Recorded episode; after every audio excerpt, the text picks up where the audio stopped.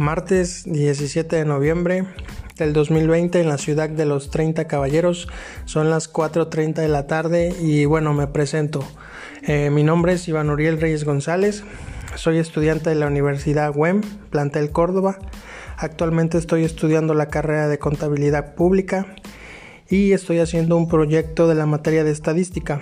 Eh, mi tema yo creo que es relevante, yo creo que es de interés social. Estoy hablando sobre la población vulnerable, la población callejera. Y bueno, eh, no estoy solo, eh, estoy aquí con una compañera de profesión. la presento, ella es Evelyn Yuridi Hernández Parra. Evelyn, ¿cómo estás? Buenas tardes. Hola Uriel, ¿cómo estás? Espero que te encuentres muy bien y por lo tanto yo también estoy muy bien. Muchas gracias. Bueno, Yuri, eh, para entrar de lleno en el tema, como los vengo diciendo, mi, mi, tema es poblaciones callejeras y vamos a empezar de cero. ¿Qué son las poblaciones callejeras? Eh, bueno, pues prácticamente son aquellas eh, personas o grupo social que subsiste en el espacio público de manera temporal o permanente. Eh, es decir, que se desempeñan ahí sus actividades mm, de vida diaria. Estas personas viven al día y realmente pues apenas si les alcanza para cubrir sus, necesidades básicas. Eh, la verdad viven de manera precaria y con los recursos que obtienen a través de diferentes actividades eh, que hacen no solo en Córdoba, en México, en todo el mundo. este grupo pequeño se encuentra en todas partes ocupan espacios eh, no convencionales, eh, se ponen en puentes, en jardines, en plazas, en, el transporte público, en edificios abandonados, en automóviles, en banquetas, en camellones, los encontramos eh, en todos lados. ¿O tú qué piensas, Yuri? Cuando vas al centro, al primer cuadro de la ciudad, que te encuentras este tipo de personas? Claramente que sí en el centro es donde más se encuentran ese tipo de situaciones, que son las personas que buscan su manera fácil de irse, ya que eso, sus consecuencias es a que no tienen la certeza de luchar por salir adelante, sino a irse a lo más fácil, como ya se las había repetido, ya que eso pasa por las gestiones económicas, por problemas familiares o por alguna otra situación. Eh, bueno, sí, tienes razón. Ese es un punto muy importante eh, que creo que, bueno, ahí tenemos un poco de, discordancia. Eh, yo pienso que muchas personas, este grupo social está dividido en una brecha, en un hilo. Entonces, el, el que nosotros vivamos, el que nosotros pasemos cerca de ellos, eh, realmente pues sí vivimos eh, en nuestra vida diaria vamos al centro compramos a la panadería a la tortillería y los vemos tirados en la calle pidiendo limosna pero realmente que ellos den un brinco hacia la clase social que nosotros tenemos, porque nosotros tenemos vivienda, tenemos casa, tenemos trabajo, tenemos escuela, eh, pero ellos no. Entonces, realmente es un grupo, eh, realmente pues a nadie quisiera estar en, ese, en este grupo eh, pequeño de personas. Creo que es una una, una sociedad en la cual eh, realmente le cuesta, le cuesta brincar, ya es muy difícil que salga de, sus, de su zona de, no de confort, pero es una pobreza eh, que prácticamente lo tienen ceros. Y bueno, la problemática, pues esta, esta, esta pequeña sociedad eh, no solo afecta a un género, eh, pues es un grupo discriminado y excluido. Y como tú lo mencionaste, Yuri, pues muchas veces se presentan porque pues no tuvieron otra opción, hubo una desintegración familiar, eh, problemas familiares, violencias, violencia en el mismo hogar. Y desgraciadamente pues salen a la calle, viven a la calle y, ahí hacen su vida, no tienen una casa, no, no tienen para pagar renta y se la tienen que ver la manera de ellos de, subsistir. Eh, esto me parece que es, es una manera eh, una manera de ganarse la vida pero realmente no, no pueden salir avante, no pueden salir adelante, porque te imaginas, Yuri, el trabajar eh, todo el día y ganar 50 pesos o 100 pesos, pues para qué te alcanzaría, ¿no? Para subsistir esas 24 horas y al otro día volver a empezar de cero, pues ha de ser algo difícil, ¿no crees, Yuri? Sinceramente sí, sería algo difícil, más si llegan a tener no solamente un hijo, sino a más, tener que mantener a cierta familia, tener que procurar en los gastos que sean necesarios, entonces pues un cierta cantidad de 50 pesos, 60 pesos, 80 pesos al día pues no les va no le va a satisfacer. Obviamente por eso es que van más allá de irse como mencionaste, irse a lo fácil, irse a las calles, a irse a beber porque piensan que eso es lo que lo que les va a ayudar, aunque muy bien sabemos que eso no sería la mejor opción, sino echarle muchísimas ganas más.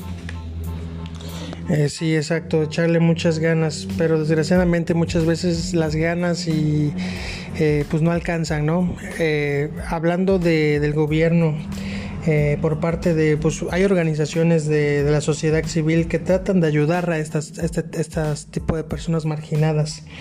Hay una variedad de proyectos asistenciales, mmm, proyectos preventivos y bueno, buscan atender este problema, pues sin embargo, pero sin embargo vemos que millones de personas siguen trabajando y viviendo en las calles. Entonces, pues realmente creo que no va no va de la mano eh, estos, estos programas. Sí han ayudado, pero no han sido suficientes para, para poder hacer que pues esta, esta demanda de, de, este tipo de gente, que es muy pequeño, baje.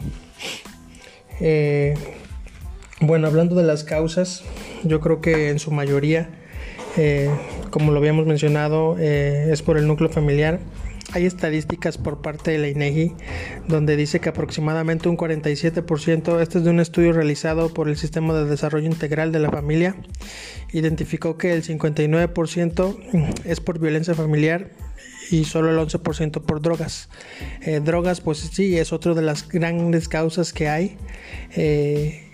Hoy en día yo creo que en la calle hay mucha gente que, que pide limosna pero también hay mucha gente que, que se mete al, consumo de drogas, muchos niños, muchos jóvenes que desgraciadamente pues eh, caen en esta, en esta horrible... Eh, eh, complejidad que son las drogas y que los vemos drogados en las calles y que muchas veces nosotros eh, pasamos y pues nos hacemos de la vista gorda, pero sin embargo el problema existe.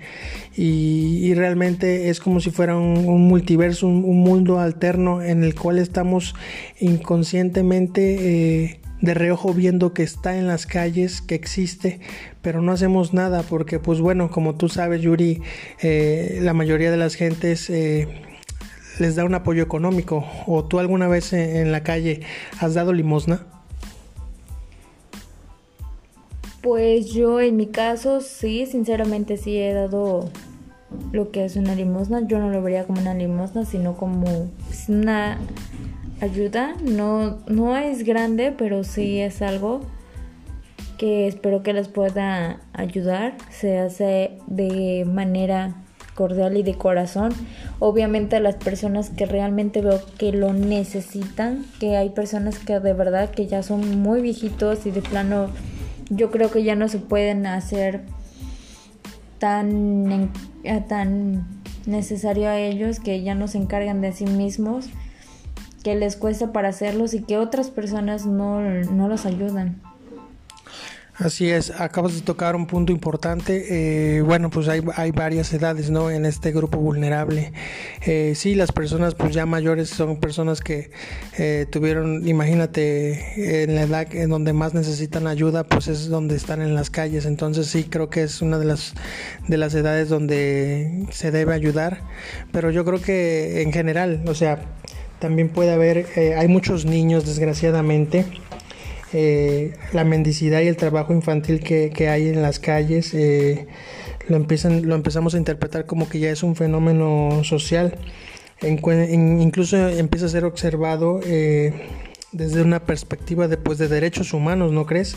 Porque pues eh, la CNDH busca garantizar eh, a estos menores que, que están acá y que están en las calles y que sufren, que venden chicles, que muchas veces son explotados por sus padres, eh, que están acostumbrados ya desgraciadamente a trabajar todo el día eh, y que sufren eh, violencia psicológica, violencia intrafamiliar.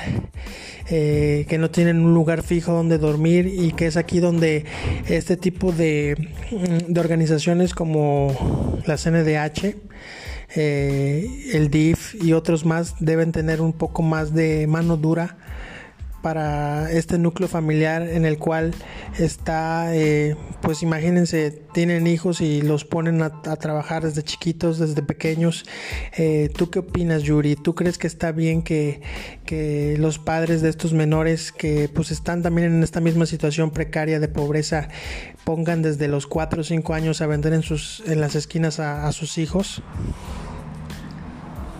En mi cierto punto yo lo veo algo mal porque los niños no pidieron venir al mundo, ya que eso es causa de los padres, que tienen que tener una cierta, responsabilidad para tener lo que es un hijo y tener en cuenta los gastos y las necesidades que se tiene para poder tener a, en cierta manera bien a sus propios hijos porque pues no o sea por ser flojos, se les podría decir, mandan a, a sus hijos a lo que es a, vender chicles, a vender paletas, cigarros o a pedir incluso dinero para comida que aunque no sea cierto porque pues a la vuelta de la esquina los están esperando y pues les tienen que entregar el dinero, a esa manera se le llamaría como explotación, aunque sean sus padres y eso es lo que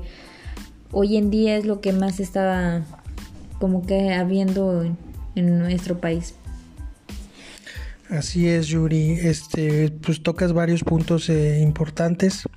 Yo creo que mm, este hay una brecha, hay una brecha de desigualdad entre los que muchos tenemos y quienes menos tienen. Entonces esta, esta marcada tendencia de desigualdad eh, pues genera la, la, necesidad, que más que nada es la necesidad de buscar alternativas de subsistencia y al no poder integrarse a los medios a los medios convencionales pues buscan eh, su forma su forma de ganarse la vida. Muchas veces eh, ya no solo es pedir limosnas vender chicles es, es el narcomenudeo es, es la explotación sexual es, limpiar vidrios, es, son muchas actividades, muchos factores de riesgo en los que ellos están metidos y pues no les queda de otra, es la manera en la que ellos logran eh, sobrevivir en este mundo llamado vida, que para ellos pues no es vida, pero desgraciadamente uno quisiera muchas veces apoyarlos, eh, más allá de darles una moneda, eh, yo sé que los ayuda a vivir un día más, pero realmente no es la manera en la que se puede erradicar esta, esta población que la verdad es marginada. Hay una sociedad eh, que es prejuiciosa, no digo que todos, pero sí hay mucha gente que los ve como, como una sociedad a la cual eh, debería estar en otro lado, no debería estar en el centro, que que piensan que espanta el turismo, que da una mala, una mala imagen a la ciudad. Eh, y bueno, pues, ¿qué podemos hacer? Tenemos que buscar la manera de ayudar a esta gente. Y es por eso que yo eh, me justifico con este tema. Creo que tengo mucha tela de donde cortar. Hay muchas estadísticas, eh, mucha información. Eh, tengo muchas ideas. Y, y, creo que podemos sacar una buena, una buena investigación de este tema. Eh, como lo vengo diciendo, quiero hacer una investigación de campo, cuantitativa, descriptiva, en el primer cuadro de la ciudad de Córdoba, en el centro y más que nada eh, entrevistar a estas gentes, eh, ver cuántas personas son, quiénes son, cómo viven, sus condiciones actuales, eh, si son gente que está de paso, o sea, de migración, si tienen alguna discapacidad, su preferencia sexual, si tienen alguna discapacidad mental. Eh, y solo es la única manera de poder llegar más a fondo y encontrar pues eh, más que nada una, una solución. Yo sé que no se puede erradicar esto, pero se tiene que empezar como lo vengo, como lo dije, sí el DIF y algunas organizaciones civiles tratan de ayudar al prójimo, pero no se trata solo darles albergue por unos días o darles una despensa o una ayuda, porque pues desgraciadamente estas personas no tienen casa y les pueden dar albergue uno, dos, tres días, pero pues van a volver a salir a la calle y van a regresar a la misma situación precaria en la que viven. Eh, Yuri, te pregunto, ¿tú qué solución crees que, que pudiera haber, eh, la que se te venga a la mente? Eh, sabemos que pues el DIF apoya que muchas veces cuando hay una persona muy mal en la calle, llaman, ellos se hacen cargo por un tiempo, los curan, eh, les dan comida al ojo unos días, pero después los vuelven a, sacar a la calle. ¿Tú tienes en mente alguna solución eh, que me pudieras aportar? Pues yo creo que sí, sería como que hacer un algo parecido al DIF, solamente que basándose al lo que es ayudando a las personas, dándoles tanto como satisfacción nosotros a ellos como ellos nos den satisfacción a nosotros. Que tanto como nosotros les demos, ellos también aporten, dando gracias a lo que nosotros de corazón se les está ayudando y que sigan saliendo adelante, que sigan teniendo un futuro y que no se les deje que no se dejen morir solos.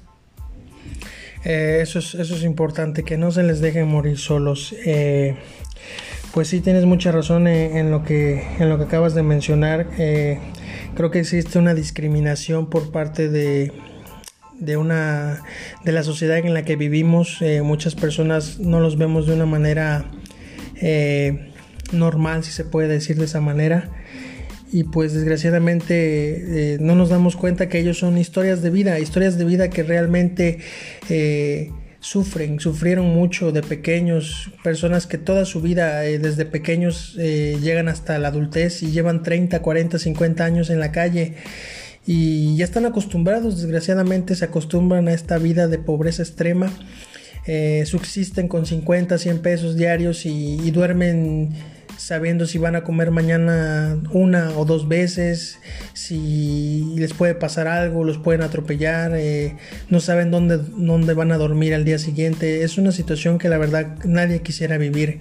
Eh, a mí eh, es por eso que yo decidí adentrarme más en este tema.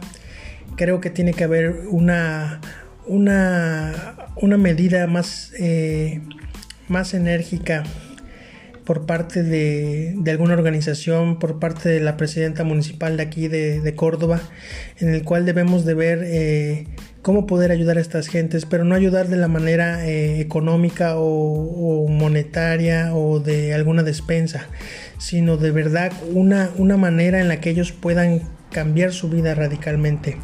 Eh, he estado pensando que pues un comedor comunitario acá en el centro, algún albergue, eh, que personas mm, que personas que de verdad sean caritativas pudieran donar para mantener a estas gentes. No digo que mantenerlas eh, toda la vida, pero sí para restablecerlas y volverlas a meter a la sociedad, integrarlas y que de ahí ellos puedan eh, empezar a buscar un trabajo y se les ayude. hay que ver la manera. ¿O tú qué piensas, Yuri? Pues yo creo que sí, que hay que buscar la manera, las estrategias, los objetivos para poder ayudar a esas personas a salir adelante, a que sigan teniendo vida, a que sigan, yo creo que esas ciertas personas, yo tengo en mente que tendrían, ¿cómo se les dirá? Pues tenían como que principios, tenían metas que por sus situaciones los dejaron ir yo creo que sí sería buena opción esa. Así es. Eh, bueno, pues eh, me gustó mucho este tema. Eh, hay mucha, mucha tela de donde cortar. próximamente haremos una, una nueva una nueva interacción tú y yo tenemos que hacer esta investigación, yo haré esta investigación, sacaré mis conclusiones, mis estadísticas y tenemos que sacar una solución eh, más allá, como lo vengo diciendo, de que esto sea un proyecto escolar eh, como sociedad. Nosotros que somos, vamos para unos profesionistas, tenemos que, ver que esta, esta sociedad eh, existe, está ahí, la vemos con nuestros ojos, así es. Eh, muchos dicen, ay, es que los ovnis existen, es que hay otro planeta, es que para mí esta, esta es otro tipo de, es un multiverso, es un mundo, es un submundo en el cual lo vemos, lo vemos pero indirectamente de reojo. Entonces nosotros tenemos nuestra vida diaria, salimos del trabajo, vamos a la escuela, pasamos junto a ellos, los vemos, existen, pero desgraciadamente lo máximo que hacemos es darles una moneda, es eh, si los vemos un 24 de diciembre les regalamos un plato de comida o una cobija, pero más allá de eso no hacemos más. Y pues el gobierno eh, municipal, gobierno federal, eh, tiene que hacer algo más. No podemos nada más mantenerlos y que sigan en esa misma situación. Entonces, Yuri, esperemos que, esto cambie me da mucho gusto que hayas estado conmigo en este podcast. Y más adelante tendremos muchos más. Espero que no sea el primero. Espero que sea el primero de muchos.